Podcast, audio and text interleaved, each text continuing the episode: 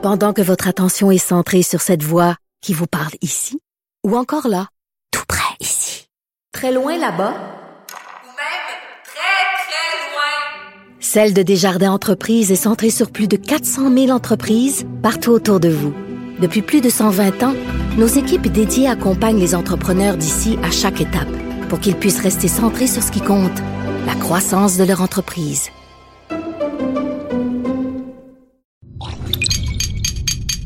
Cube Radio.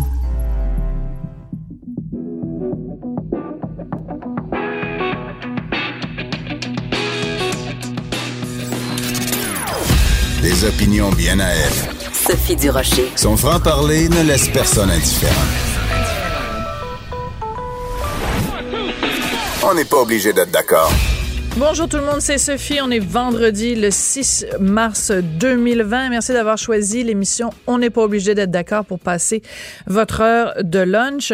Écoutez, on n'arrête pas d'avoir euh, des euh, secousses sismiques suite à cette information qui a filtré cette semaine. Cette famille de Granby, quatre enfants euh, qui ont vécu pendant des mois dans les excréments de chiens devant la lenteur de réaction de la DPJ de l'Estrie. Hier, euh, le ministre Carman a annoncé que la DPG de l'Estrie était mise sous tutelle, mais les gens sur le terrain qui connaissent les agissements ou la lenteur d'action de la DPJ, est-ce que ces gens-là, eux, sont surpris d'apprendre qu'il y a des enfants qui sont en effet littéralement laissés dans la merde? Bon, on va en parler avec Valérie Assouline, maître Valérie Assouline, qui est avocate chez SOS Avocat et qui défend régulièrement des cas devant la DPJ. Maître Assouline, bonjour.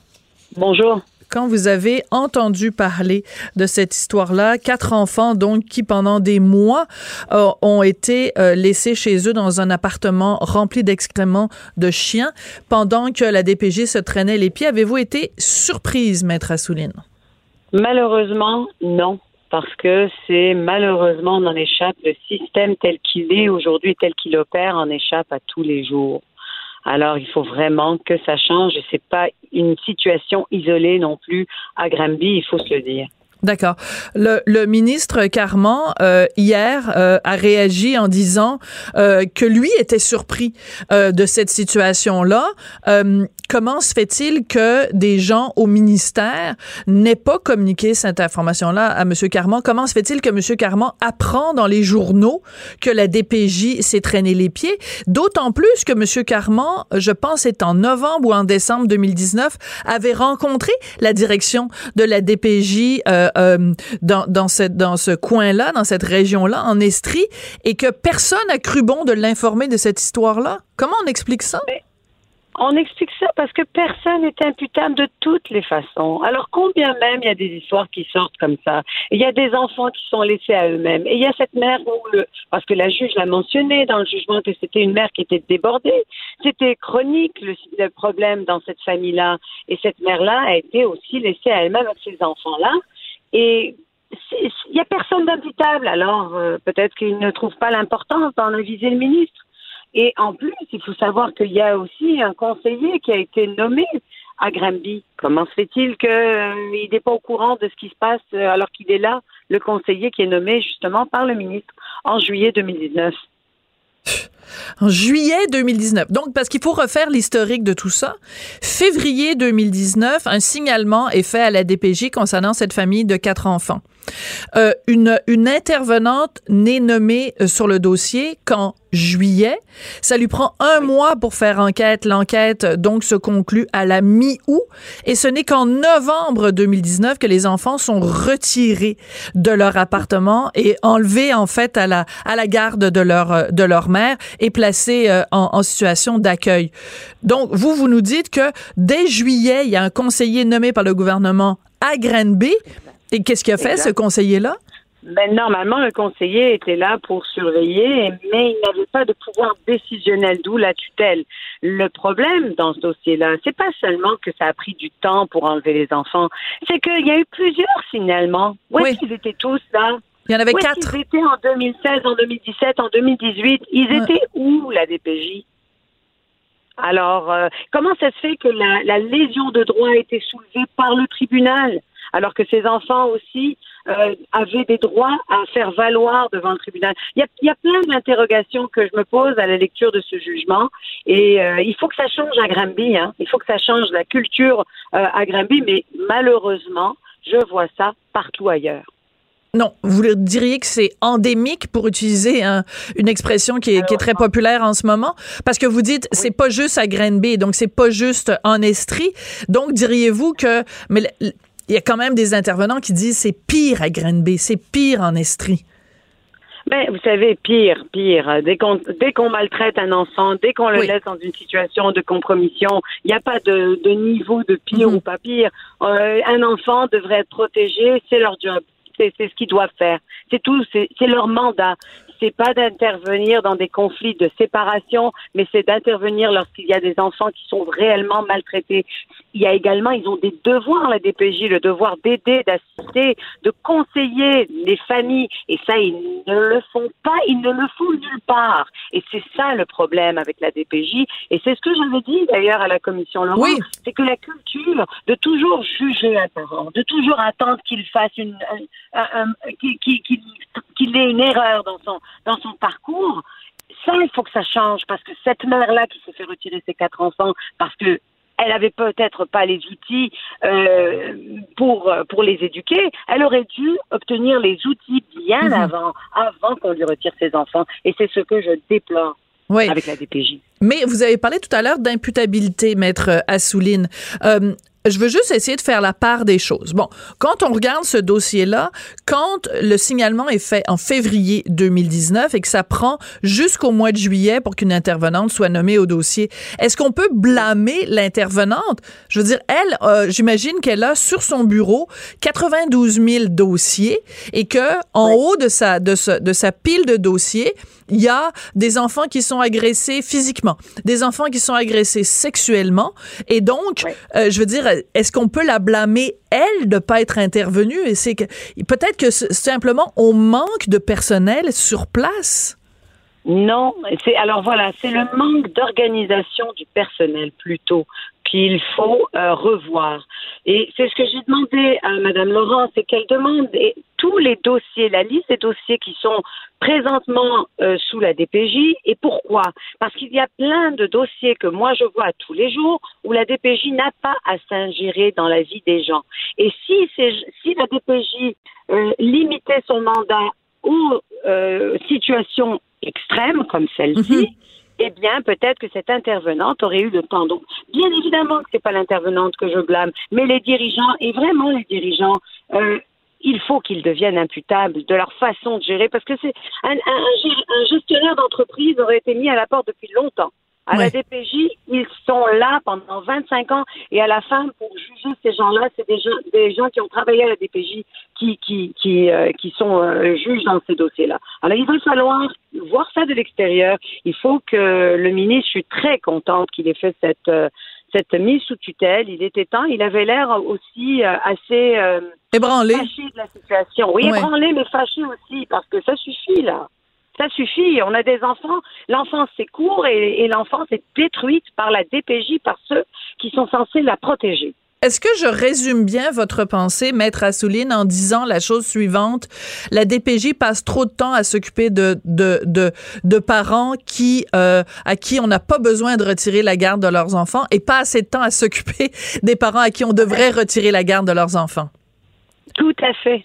Tout à fait. C'est comme si la DPJ sacrifie des enfants pour justifier leur, euh, leur demande de subvention et d'argent. Et là, j'ai un problème. Et c'est là où j'ai un problème. Parce que c'est pas leur devoir de s'ingérer dans un conflit de séparation, d'être des, des- des- d'être entre deux parents, de leur apprendre comment parler entre eux et tout. C'est pas leur devoir. Leur devoir, c'est de protéger les enfants Mhm. dans des situations de compromission. Il va falloir alléger, revoir tous les dossiers. Vous savez, tous ces parents qui sont supervisés, où j'en fais vraiment mon cheval de bataille, les supervisions. Oui. Parce que les supervisions de parents, mais une intervenante, cette intervenante qui aurait pu aller voir ses enfants, là, comme, comme les policiers, les ambulanciers, je- euh, ou les pompiers, Les pompiers, je crois, qui les pompiers. Voilà. Hmm.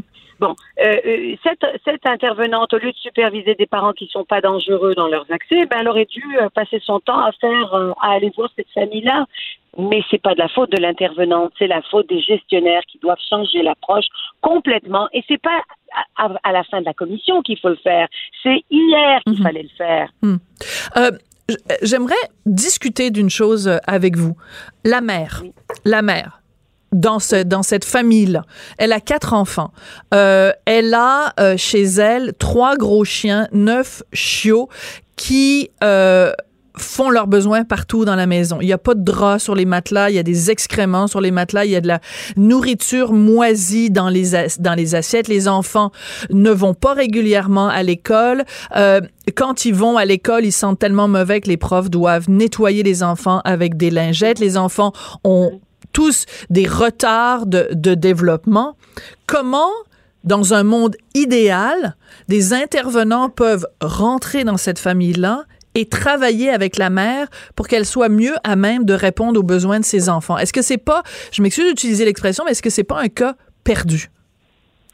Il n'y a jamais de cas perdu parce que moi j'ai un cas à, à peu près similaire où Ouais. les parents se sont repris en main, où je les ai dirigés vers des bonnes ressources, où ils ont fait un, un cheminement incroyable euh, par eux-mêmes, alors que c'était censé être la DPJ qui devait s'occuper de ce travail-là, pas moi. Et c'est là où il faut changer cette approche, de soutenir cette mère qui, depuis 2016, ne va pas bien, qui, depuis 2016, a des problèmes à gérer une situation de conflit où il y a eu la police impliquée à plusieurs reprises. Où, euh, alors, pourquoi ne pas lui avoir offert de l'aide aujourd'hui Ces quatre enfants sont placés et avec notre argent, on paye des familles d'accueil à les garder. Alors que cet argent peut- aurait pu servir à cette mère. Mes solutions sont bien simples. Mes solutions, c'est du GBS, du gros bon sens. Il faut en mettre un peu dans cette engrenage, dans cette machine, et c'est ce qui manque aujourd'hui à la, à la DPJ. Donc, en amont, il aurait fallu euh, lui donner les outils pour qu'elle se reprenne en main. Et comme ça, ça n'a pas été fait, la situation s'est juste envenimée jusqu'à temps qu'on en arrive avec une situation absolument invivable. là, Des enfants qui vivent dans la merde de chiens. C'est, c'est, je pense que tout le monde a été vraiment fortement ébranlé par cette image-là, euh, cette image-là cette semaine. Maître Assouline, je vais vous parler d'un autre cas qui concerne la DPJ. Euh, c'est une histoire d'une tristesse infinie. Une adolescente qui s'est enlevée la vie. Elle était dans une ressource intermédiaire de la DPJ et la mère de cette adolescente est absolument, évidemment, dévastée par la mort de son enfant. Mais surtout, ce qu'elle dit, c'est comment se fait-il que, alors que ma fille, qui avait des pensées suicidaires, euh, comment ça se fait qu'on l'a pas mieux protégée d'elle-même? Comment on, comment on en arrive avec des situations comme ça, Maître Assouline? Bien, déjà, comment ça se fait que cet enfant-là, parce que c'est une adolescente qui était en ado psychiatrie, qui était à l'hôpital pendant 22 jours, je crois, et qui ensuite, euh, a- la DPJ a pris le relais. Pourquoi la DPJ prend le relais quand les enfants ont des idées suicidaires? Depuis quand la DPJ doit prendre le relais? C'est pas des hôpitaux qui doivent s'occuper de Mhm. ces enfants-là? Et, ça, j'aimerais que la ministre Mécan nous réponde là-dessus, parce que je veux comprendre pourquoi il y a tellement d'enfants qui ont des idées suicidaires. Et dès qu'un enfant a une idée suicidaire, la DPJ les place dans des centres de réadaptation avec des éducateurs. Et il y en a qui sont formés, il y en a qui ne le sont pas. Et comment ça se fait que cette adolescente-là a pu s'enlever la vie dans le centre jeunesse? Comment ça se fait? Alors qu'elle devait être, avoir un encadrement intensif. Il y a des suicidé. hein. questions qu'il va falloir se soulever. Maître Assouline, ça fait. quand, un parent, conf- quand un parent confie la garde de son enfant à, à la DPJ, euh, c'est- énorme. C'est énorme. On- on- c'est la confiance qu'il donne à la DPJ. Absolument. énorme. Alors, il faudrait que la DPJ se. Euh, et en plus, j'écoutais la, la, la, la, la direction de la Montérégie Est nous parler comme quoi c'est pas de leur faute, ils ont fait tout, tout ce qu'il y avait à faire. Non, mais c'est jamais de leur faute de toute façon. C'est jamais, jamais, jamais, jamais, jamais de leur faute. Même du bout des lèvres, même le début de l'amorce d'un co- d'un commencement de, de reconnaissance, d'imputabilité, jamais. Oui, oui, euh, et là, cet enfant devait être hospitalisé parce qu'il y avait encore eu des notes de suicide. Et pourquoi elle n'a pas été hospitalisée immédiatement Immédiatement, parce que on ne sait pas, la DPJ pense qu'elle est mieux que les hôpitaux, mieux que les médecins. Alors, il va falloir, il va falloir qu'ils prennent leur place dans la société, la DPJ. Et la place, c'est euh, de- devrait passer après les médecins, après les policiers. Ouais. C'est très important. Maître Assoulide, ça fait plusieurs fois que je, je vous interview euh, sur les ondes de, Cube euh, sur différents dossiers concernant euh, la DPJ. Trouvez-vous que ça s'améliore ou que ça empire? Ben, je trouve que le fait que M. Carman ait fait, envoyé ce message, j'espère que ça va s'améliorer. J'aimerais que ce soit un message euh, qui soit plus général euh, dans l'ensemble du Québec euh, et dans l'ensemble des DPJ parce que c'est, c'est, euh, encore ce n'est pas isolé. Mais je crois que le fait qu'il ait envoyé ce message, c'est, vraiment très encourageant. C'est un pas dans la bonne direction. En même temps, il peut pas mettre Ah. toutes les DPJ euh, de chacune des régions euh, sous tutelle. Non, mais demander des comptes. Quand je parle de ces parents qui sont dans l'engrenage du système, et c'est ce que j'ai plaidé à la, à la commission Laurent, euh, il va falloir demander des comptes. Comment ça se fait qu'il y a des gens qui sont supervisés 4, 5 ans, 6 ans euh, il, faut, il faut savoir où est-ce qu'on paye nos... où vont nos ressources. Comment ça se fait qu'on n'a pas assez de ressources, on engage des gens et ça marche quand même pas et on n'arrive quand même pas Combien de budget ils ont besoin, la DPJ, pour faire leur travail? Mm. Excellente question et on va se quitter là-dessus. Maître Valérie Assouline, vous êtes avocate chez SOS Avocats. Merci beaucoup euh, de nous avoir accordé du temps aujourd'hui. Merci. Merci beaucoup. Au revoir. Pendant que votre attention est centrée sur vos urgences du matin, vos réunions d'affaires du midi, votre retour à la maison ou votre emploi du soir, celle de Desjardins Entreprises est centrée sur plus de 400 000 entreprises à toute heure du jour. Grâce à notre connaissance des secteurs d'activité et à notre accompagnement spécialisé, nous aidons les entrepreneurs à relever chaque défi pour qu'ils puissent rester centrés sur ce qui compte, le développement de leur entreprise.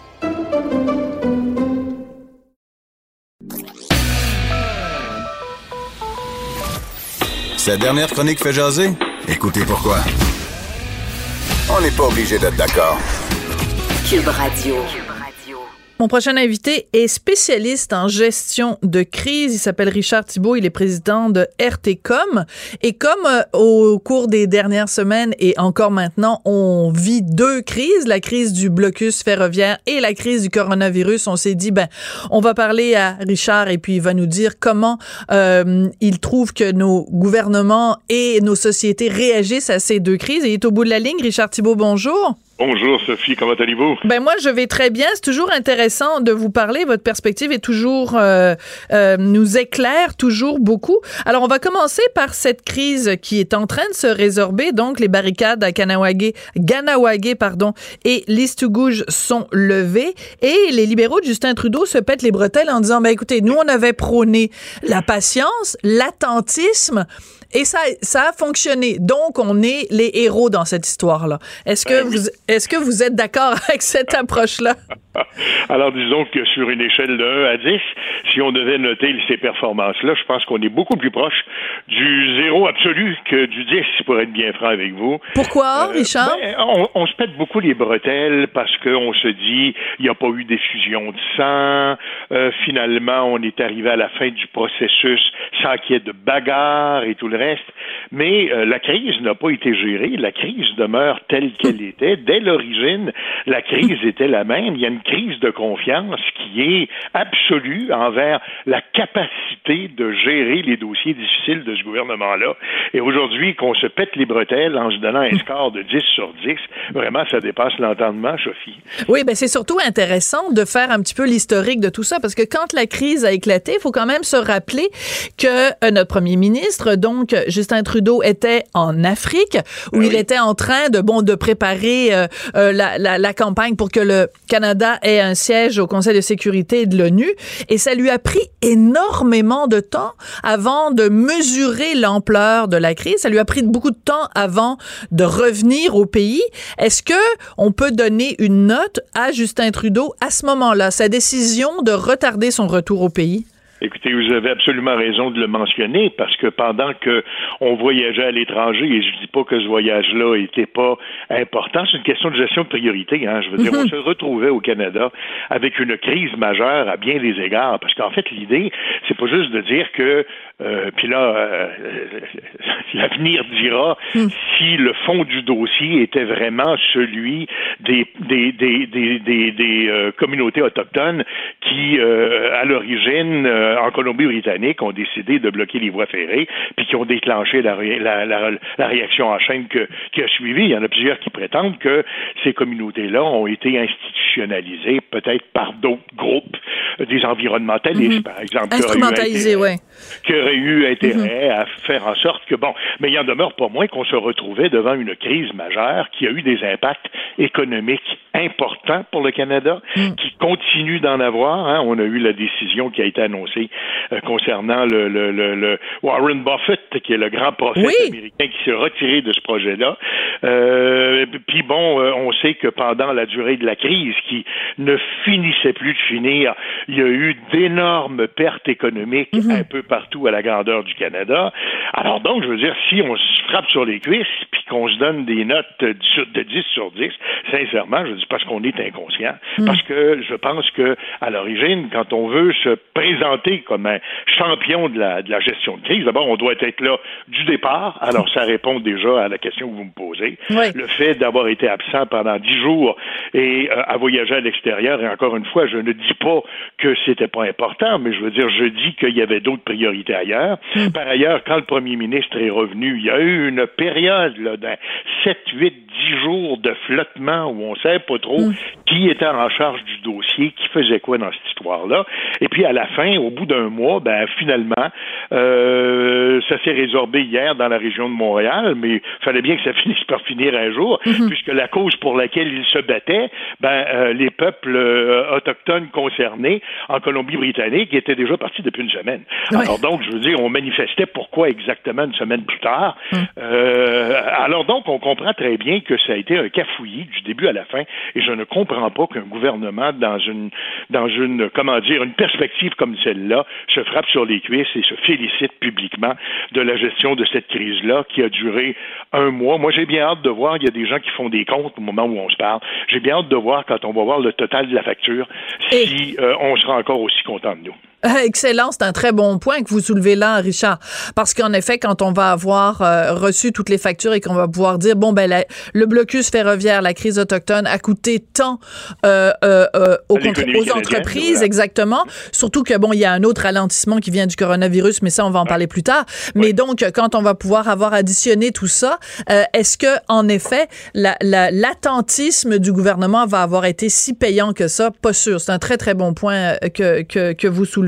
Écoutez, Richard, bon, vous êtes spécialiste en gestion de crise. Je je j'apprends rien à personne en disant l'image. L'image est importante. Et Justin Trudeau, justement, depuis quelques semaines, arbore une barbe, une barbe poivre et sel.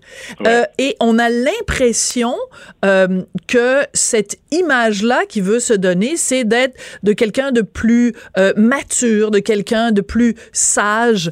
Alors vous qui êtes quand même un spécialiste de l'analyse de l'image, est-ce que cette barbe-là de Justin, elle est payante ou c'est euh, on, on s'enfarge un peu dans les fleurs du tapis là? Euh, honnêtement, euh, en tout cas, je ne sais pas si vous êtes comme moi. Moi, je fais encore le saut à toutes les fois où je le vois apparaître aux nouvelles. je me Moi, je trouve qu'elle a l'air mal propre. J'ai envie de dire, va te raser. je porte la barbe moi-même. Alors donc, je veux dire, je veux pas jeter de cailloux, mais quand même, il en demeure pas moins qu'on a un peu l'impression que cette histoire-là fait partie, encore une fois, d'une mise en scène et Un déguisement? Iriez-vous dire? Oui, vous iriez jusque-là, ouais. Ben, écoutez, hein, faut- quand même se dire une chose, Sophie, c'est pas la première fois qu'on en parle. Oui. Quand on est devant une crise, il faut être le premier sur la, la rondelle, sur la patinoire. Il faut informer la population de ce qui se passe. Il faut rassurer les gens, démontrer qu'on est en contrôle de la situation et surtout s'occuper des victimes. On le disait, il va y avoir des victimes économiques euh, importantes et surtout par le laxisme de ce gouvernement-là, on a et moi c'est ça que je trouve qui est la leçon la plus inquiétante de cette gestion de crise. Allez-y.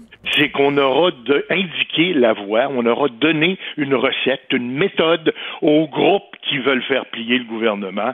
Et dorénavant, on saura que quand on veut vraiment faire reculer un gouvernement, il faut bloquer les voies ferrées. Ouais. Et euh, on peut on peut le faire impunément parce qu'on sait que et si je me fie à puis je comprends très bien que il fallait prendre le temps de parler avec ces gens-là puis tout le reste. Je comprends très bien ça. Sauf qu'on aurait peut-être pu gérer la chose autrement en disant écoutez, on, on est très conscient que vous rencontrez un problème, vous le soulevez, on veut le régler parler avec vous, on veut discuter avec vous, mais il est très clair qu'on n'avancera pas d'un pouce tant et aussi longtemps que vous bloquerez la voie ferrée.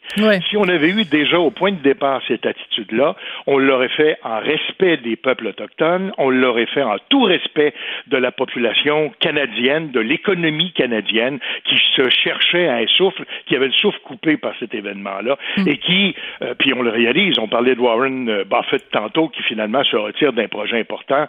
Euh, 4 milliards, je pense, oui. Eh ben, c'était sa contribution, c'était un projet de 15 milliards au mm-hmm. total. C'est quand même énorme. Et à l'heure actuelle, je pense que tout le monde, enfin, on croise les doigts, mais tout le monde prend pour acquis que le projet est sérieusement compromis. Mm. Alors donc, je veux dire, tantôt, il y a des chiffres qui font s'ajouter et tout ça, et je comprends très bien qu'on a un billet, puis qu'on doit avoir un billet pour la sauvegarde de l'environnement, qu'on euh, a peut-être euh, euh, au cours des, des, des, des, comment dire des différents règnes de gouvernement qui se sont succédés, on n'a pas considéré assez sérieusement la question autochtone, qu'on est très en retard là-dedans, mais c'est assurément pas en prenant des gens en otage qu'on va faire valoir notre point de vue et faire progresser notre cause dans l'opinion publique. Vous parliez tout à l'heure de l'absence, de l'importance quand il y a une crise et qu'on est euh, un leader, d'être le premier sur la, la patinoire, sur la glace, le premier à la rondelle, c'est ça. Et ça m'a fait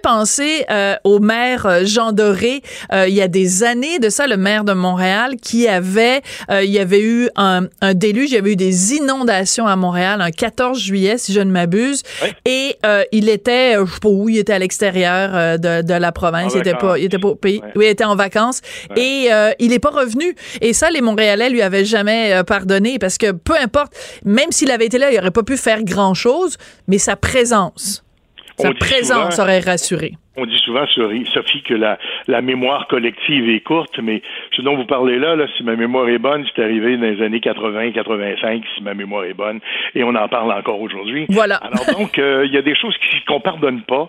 Et là, ben, euh, avec le gouvernement Trudeau, on commence à les accumuler, les crises, là. Rappelons-nous SNC Lavalin, on en a parlé, vous et moi, à l'époque. Mm-hmm. On disait que ça méritait pas d'étoiles sur son bulletin. Là, on a la crise euh, du coronavirus qui s'en vient. Encore là, on fait comme s'il y avait. Puis je comprends qu'il ne faut pas alerter les gens inutilement, mais c'est pas une raison pour pas se préparer, pour pas montrer qu'on est en contrôle de la situation. Et honnêtement, je pense que euh, puis ça peut nous servir de transition d'un sujet à l'autre. On remarque encore la même propension à, croire, euh, ma foi, aux bonnes fées et au Père Noël quand on gère la crise en pensant que ça va se régler soi-même, alors qu'on s'attend d'un gouvernement qu'il soit là, qu'il soit euh, non seulement présent, qu'il soit proactif, et qu'il indique la voie à suivre. Ouais.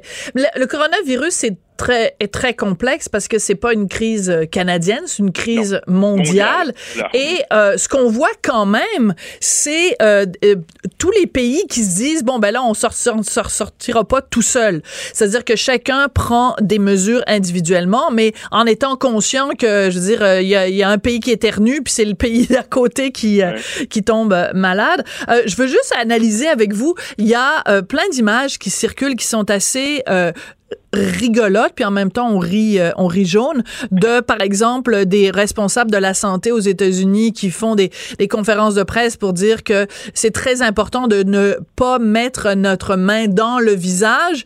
Et la porte-parole en question est en train de, de, de, de toucher ses papiers et qu'est-ce qu'elle fait? Elle se met la main dans le visage pour, pour mettre les doigts sur la langue. Bref, encore une fois, une question d'image. Comment on fait dans un cas comme ça avec euh, une pandémie?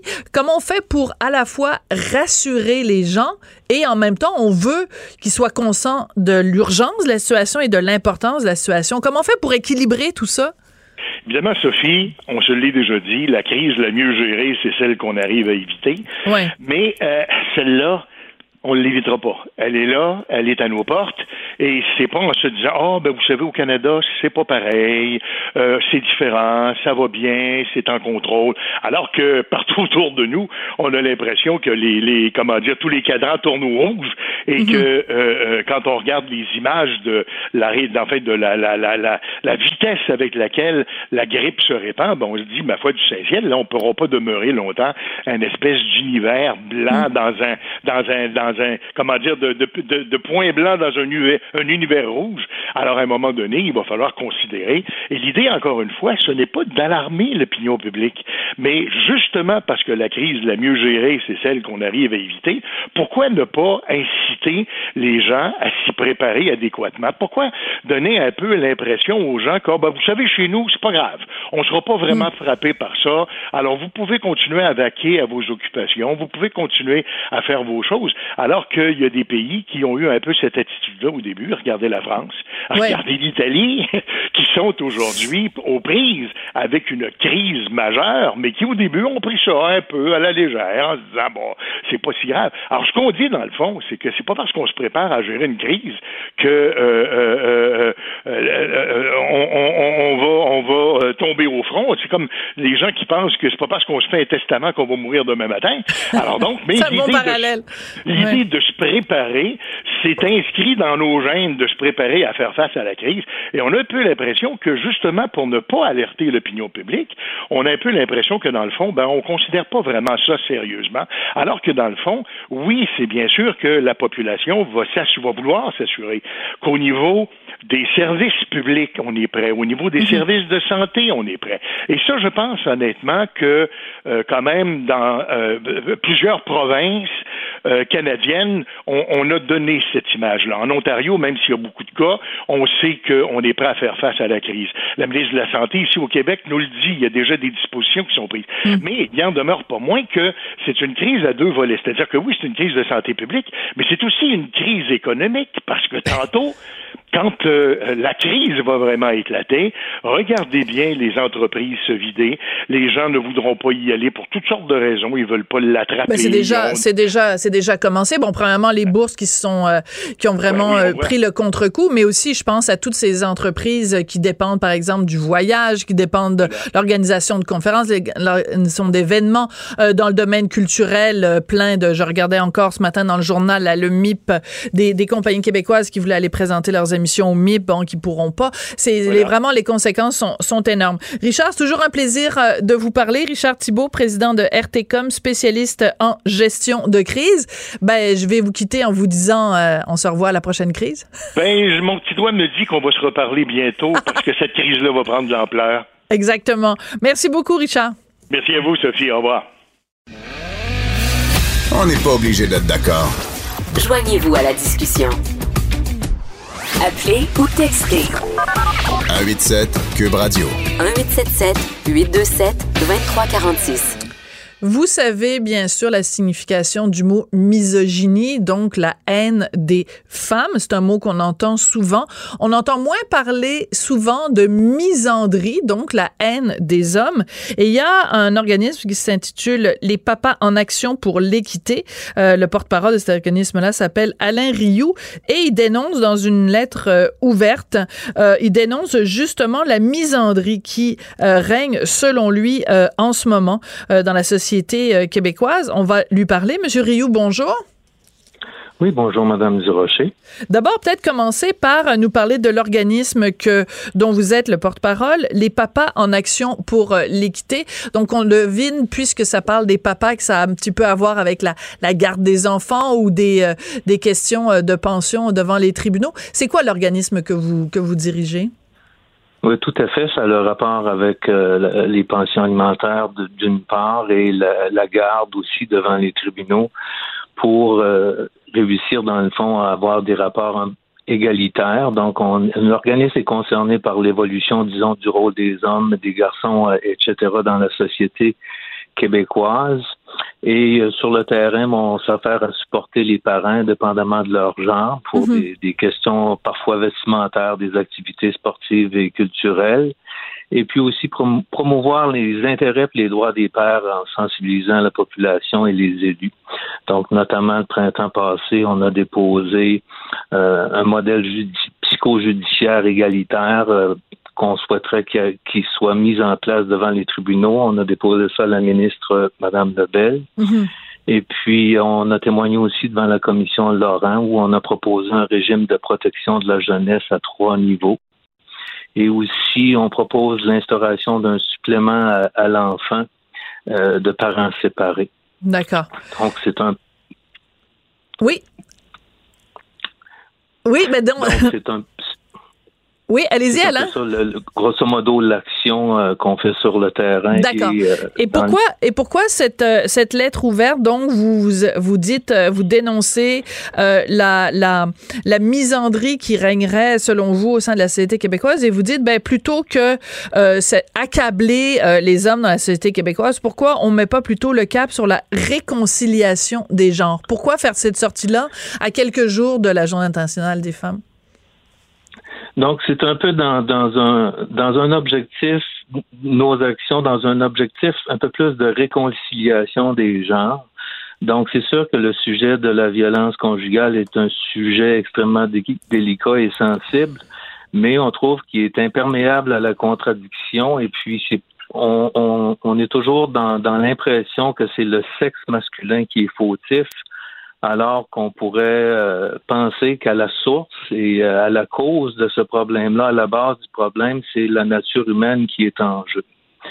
Donc, euh, Mais les comme chiffres, les chiffres on démontrent, constate- les chiffres démontrent quand même que euh, c'est pas vrai qu'il n'y a aucun cas de violence conjugale commis par les femmes, mais quand même dans la grande majorité des cas, ce sont euh, des hommes qui euh, sont coupables de violence conjugale. Vous vous remettez en question ces chiffres-là?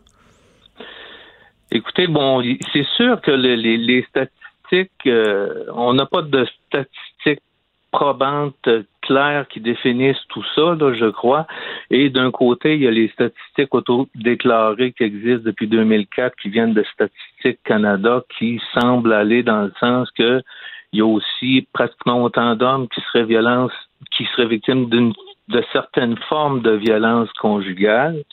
Et bon, bien entendu, quand on parle euh, des féminicides, là, on parle d'un sujet vraiment particulier. C'est sûr que dans le cas des féminicides, euh, on constate qu'au Canada, depuis plusieurs années, je veux dire, c'est genre 75% des femmes qui sont victimes du féminicide, alors que dans les, les euh, on va dire, les, les, les Ben oui, c'est sûr. à Les féminicides, homme- ça homme- Attendez, je m'excuse, Alain, c'est parce qu'il faut qu'on s'entende sur les termes. Là.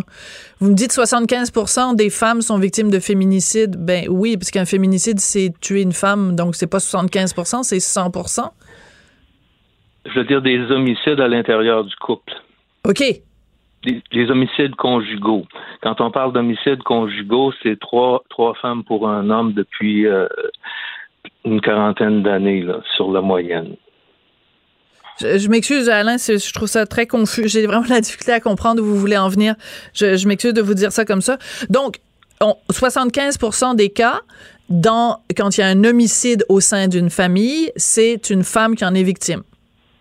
Oui. D'accord. Bon, alors, mais il y a quand même 75% 25% des Oui. cas où c'est un, un homme ou c'est des qui, qui en est victime. Donc, mais je- j'essaie de comprendre. statistiques de Oui.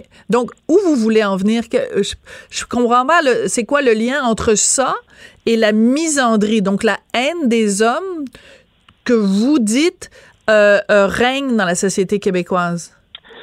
Enfin, je dis pas qu'elle règne dans la société québécoise. Ben, c'est ça que vous dites dans votre je- lettre. Pas exactement. Je parle plus de la vague médiatique et aussi qu'on euh, qu'on véhicule toujours encore aujourd'hui le concept de domination des femmes par les hommes dans la société, alors que on faudrait se poser la question si cette euh, cette affirmation-là est toujours vraie. Mais encore, pouvez-vous être un petit peu plus précis? Bon, écoutez, euh, est-ce que c'est toujours vrai en tant que femme dans, votre relation de couple, euh, euh, dans votre relation familiale, que vous êtes toujours victime de la domination du conjoint masculin?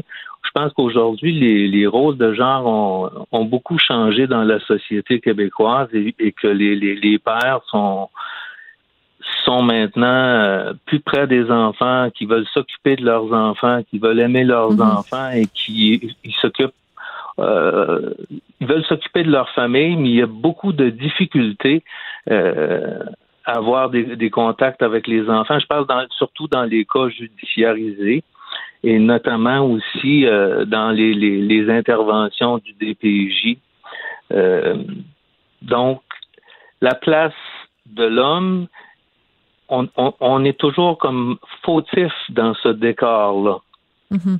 Maintenant, je pense qu'il faudrait se questionner aussi sur toutes les, les, les, les, les, les, euh, les actions sociales qu'on met en place, si ça a des impacts aussi sur cette violence euh, conjugale. -là. Mais quand vous dites, par exemple, euh, dans les dans les cas de de garde, qu'on a plus tendance, le système de justice a plus tendance à écarter peut-être euh, les pères. Je, je, peux comprendre que ce soit une revendication, mais je pense qu'en effet, c'est important de se pencher là-dessus. Mais je reviens toujours à la notion de, de misandrie. Euh, J'ai de la difficulté, parce que vous parlez d'une propagande de misandrie dans la société québécoise. Je, encore une fois, j'aimerais ça que vous nous expliquiez ça, vient d'où, là? Je sais pas. Vous pointez du doigt Radio-Canada, vous pointez du doigt les grands quotidiens. C'est des grandes affirmations que vous faites, puis je vous donne l'occasion de vous expliquer. Puis honnêtement, je, trouve que vous ne donnez pas beaucoup d'exemples euh, précis de cas où, en effet, il y aurait cette, euh, cette euh, campagne anti-homme ou... Écoutez, ce qu'on sent dans, les derniers mois, on sent qu'il y a beaucoup de d'action euh, journalistique euh, sur la question de, la, violence sexuelle et de la violence conjugale. Premièrement, euh, nous, on, croit qu'il faut vraiment enrayer la violence sexuelle et qu'il faudrait avoir au départ des dispenser l'éducation sexuelle préventive appropriée, mm-hmm. notamment dans les écoles. D'accord. Et puis, on pense aussi que le, le, cas de la violence conjugale devrait être traité séparément de la violence sexuelle. Parce qu'on inclut souvent dans, dans, les médias aussi les, la question comme si on regarde le cas, par exemple, qui est arrivé avec le, le monsieur qui est qu'on a mis en liberté conditionnelle. ouais c'est ça qui, a assassiné une jeune femme qui offrait des services de massage érotique. Je pense que, écoutez, c'est un cas particulier qu'on ne peut pas vraiment associer à la violence conjugale en tant que telle. Non, mais il n'y a personne qui a fait le lien entre ça et la violence conjugale. Je m'excuse, Alain, mais je, je comprends, je comprends, je comprends pas où vous voulez en venir parce qu'il y a personne qui a parlé du cas de Stachio Galaise. Euh, on a soulevé plein de questions. On a soulevé euh, la question des travailleuses du sexe. On a on a critiqué énormément les libertés conditionnelles. On a fait la société euh, canadienne au complet s'est euh, euh, révoltée de cette situation-là. Je j'ai pas vu un seul texte nulle part qui faisait le lien entre ça et la violence conjugale? Écoutez, nous, on trouve ça un peu gros de, de, de, mettre ça euh, aussi, plein d'annonces euh, pendant la journée en, Radio-Canada en disant que les, les, femmes sont tuées parce qu'elles sont des femmes alors que c'est à leur... OK, mais là, c'est autre chose. Là. OK. Euh, je pense qu'on va reprendre cette conversation à un autre moment donné, Alain, parce que honnêtement, je veux je veux pas rendre euh, des services à, votre cause. Je pense que j'ai vraiment énormément de difficultés à comprendre où vous voulez en venir, parce que vous mélangez Eustachio Galaise et la violence conjugale. Je suis vraiment désolée, c'est tout le temps qu'on a pour se parler, mais euh, je j'ai vraiment beaucoup de difficultés à comprendre où vous voulez en venir, puis je j'aime ça débattre avec des gens, mais je je sais pas à quoi me raccrocher. Je, j'ai la difficulté à comprendre votre propos. J'en suis désolée. J'invite les gens à aller lire votre lettre, mais je je, sais pas, peut-être c'est plus clair par écrit. J'ai vraiment beaucoup de difficultés à comprendre euh, le lien que vous faites entre tous ces, ces éléments-là. Je, suis vraiment désolée de, de, vous dire ça. nous, dans le fond, c'est ce qu'on C'est tout le temps qu'on a. Merci. Je vous remercie, Alain. Alain Rioux, qui est porte-parole de l'organisme Les Papas en Action pour euh, l'équité. Alors, écoutez, vous irez euh, lire leur lettre. Peut-être que vous allez comprendre mieux que moi, mais moi, vraiment, j'ai de la difficulté à comprendre le, cœur du, du, propos. Moi, je suis toujours prête à débattre avec des gens quand le propos est clair, puis qu'on peut débattre des idées. Quand c'est pas clair, j'ai vraiment de la difficulté. Pendant que votre attention est centrée sur cette voix qui vous parle ici, ou encore là, tout près ici, très loin là-bas, ou même très, très loin, Celle de Desjardins Entreprises est centrée sur plus de 400 000 entreprises partout autour de vous. Depuis plus de 120 ans, nos équipes dédiées accompagnent les entrepreneurs d'ici à chaque étape pour qu'ils puissent rester centrés sur ce qui compte, la croissance de leur entreprise. Tout le monde a droit à son opinion. Elle requestionne, elle analyse, elle propose des solutions. Sophie Durocher. On n'est pas obligé d'être d'accord. Depuis quelques jours, on ne parle que de ça. Euh, ceux qui sont en tout cas inquiets de l'avenir euh, du français au Québec, euh, la possibilité qu'il y ait un cégep euh, anglo, un cégep bilingue, pardon, euh, qui ouvre ses portes à Montréal. On sait aussi depuis quelques semaines maintenant qu'il y a un cégep de la Gaspésie qui a ouvert une, une succursale anglophone à Montréal depuis plusieurs années, mais l'existence de ce cégep-là est un petit peu passée sous silence. Bref, est-ce qu'il faut s'inquiéter de ça, d'une lente anglicisation du Québec? On va en parler avec Christian Rioux, qui est euh, correspondant du Devoir à Paris et qui écrit ce matin dans le Devoir un titre, euh, un texte avec un titre assez inquiétant, La démission tranquille. Bonjour Christian, comment allez-vous? Bonjour Sophie, ça va très bien, vous? Bonjour, hi, how are you? Ce dont vous parlez. Pardon, oui? Je me suis trompé de chaîne de poste. Non, c'est ça. Non, non, vous êtes bien, vous êtes bien, vous avez bien syntonisé le bon endroit. Écoutez, est-ce que, en effet, il y a, il y a deux théories là-dessus. Il y a des gens qui disent on peut très bien aller au cégep en anglais, on peut aller à l'université en anglais et être des très bons francophones et faire toute sa carrière en français. Il y a des gens qui disent au contraire, dès qu'on a un au niveau du cégep, au niveau de l'université, on se dirige vers euh, une lente assimilation. Vous êtes de quelle école, vous? Euh, écoutez, je, je, je, suis de je suis de la dernière école que vous que vous venez de nommer. Je, je considère ça dépend ce que vous ça dépend ce que vous demandez euh, aux gens comme niveau de, de connaissance et de, de, de, de, la langue française et de la culture française. Si vous avez des exigences de ce côté-là, il n'y a aucune y a aucune hésitation à penser que euh, tout ce qui est l'enseignement euh, primaire, secondaire et collégial euh, et j'inclurais peut-être même la première, le, le, premier niveau de l'université, le, le, baccalauréat. Tout ça doit être fait euh, en français. Euh, et le collégial, je pense, joue un rôle absolument central. Peut-être mm-hmm. que euh, si je vous si je vous avais parlé en 1950, à l'époque où euh, où les gens euh, se rendaient pas à ces niveaux-là en général, où seule une petite minorité faisait faisait son cours classique et ensuite allait à l'université, j'aurais eu une opinion différente. Mais aujourd'hui, mhm. on est dans une époque où à peu près la majorité de la population se rend au collégial et parler d'ailleurs du collégial comme des études supérieures, à mon avis, c'est un peu c'est un peu exagéré. C'est tout le monde presque se rend au collégial et le collégial c'est un c'est un moment centrale, essentielle. Euh, c'est le lieu où se forment, je dirais, les jeunes esprits. Hein. Je, je, je pense que c'est le lieu où on découvre la littérature, c'est le, le lieu où on, où on lit Flaubert, où on lit du charme, où on découvre le cinéma. C'est vraiment le lieu où, je dirais, la, toute, la, toute la question, l'adhésion presque charnelle à, la culture, de, de, de mm-hmm. à notre culture, se, se fait. Et je dirais que ne pas faire son cégep en français pour un francophone du Québec, c'est devenir un handicapé. Euh, c'est un, euh, bien sûr, on parlera deux langues, mais on parlera peut-être deux langues secondes.